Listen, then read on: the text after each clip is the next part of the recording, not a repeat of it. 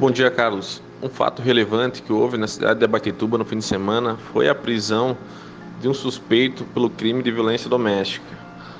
Ele estava na residência com a companheira, eh, tentando subtrair alguns móveis, alguns bens dela para tentar vender e comprar entorpecentes, porque ele é usuário de drogas.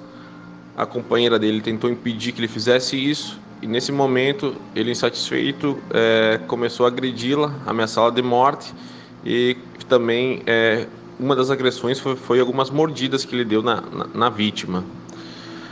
Ela conseguiu acionar a polícia militar, a guarnição chegou ao local, constatou que além de agressivo ele estava sob efeito de drogas e, e, e álcool, foi conduzido para a delegacia e preso em flagrante pelo crime de ameaça no âmbito da violência doméstica, bem como lesão corporal.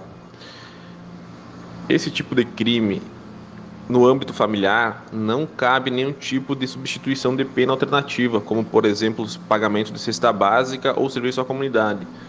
Por isso, é caso de prisão. A pena máxima do crime de lesão chega até três anos e da, e da ameaça somada chega a seis, a seis meses. Então, o total seria da pena máxima para esses dois crimes três anos e seis meses.